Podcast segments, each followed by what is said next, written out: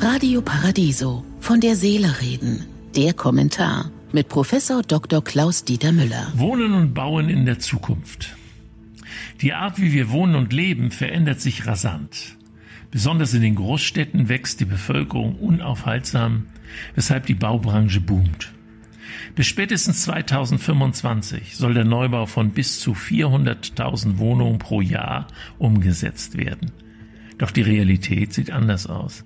Die Bauindustrie ist bereits heute komplett ausgelastet, die Haushaltsmittel werden häufig nicht effektiv verplant und trotz der groß angelegten Bauvorhaben steigt das Wohnungsdefizit.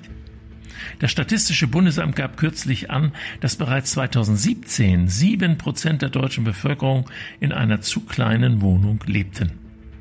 Hinzu kommt, dass immer mehr junge Menschen zum Arbeiten in die Städte ziehen und dort Ein-Personen-Haushalte gründen. In Berlin sind es schon mehr als 50 Prozent aller Haushalte. Die Folgen, Mietpreise steigen, sofern erlaubt, und alteingesessene Anwohner ziehen in Randgebiete der Städte, sodass die Siedlungsgebiete immer größer werden und ein Ausbau der Infrastruktur notwendig wird. Was wird sich ändern?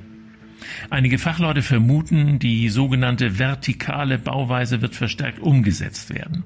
Also die Errichtung dorfähnlicher Hochhäuser, Wohnungen, Supermärkte, Restaurants, Fitnessstudios und so weiter in einem Gebäude.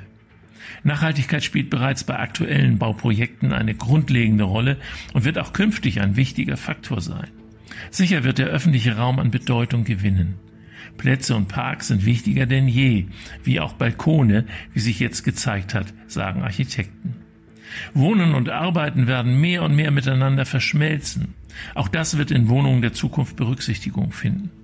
Das Einfamilienhaus von der Stange wird sich aus Katalogelementen zusammensetzen.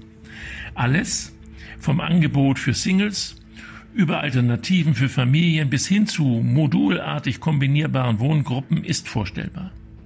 Ein bekannter schwedischer Möbelhersteller entwickelt beispielsweise schon eine eigene Fertighauslinie.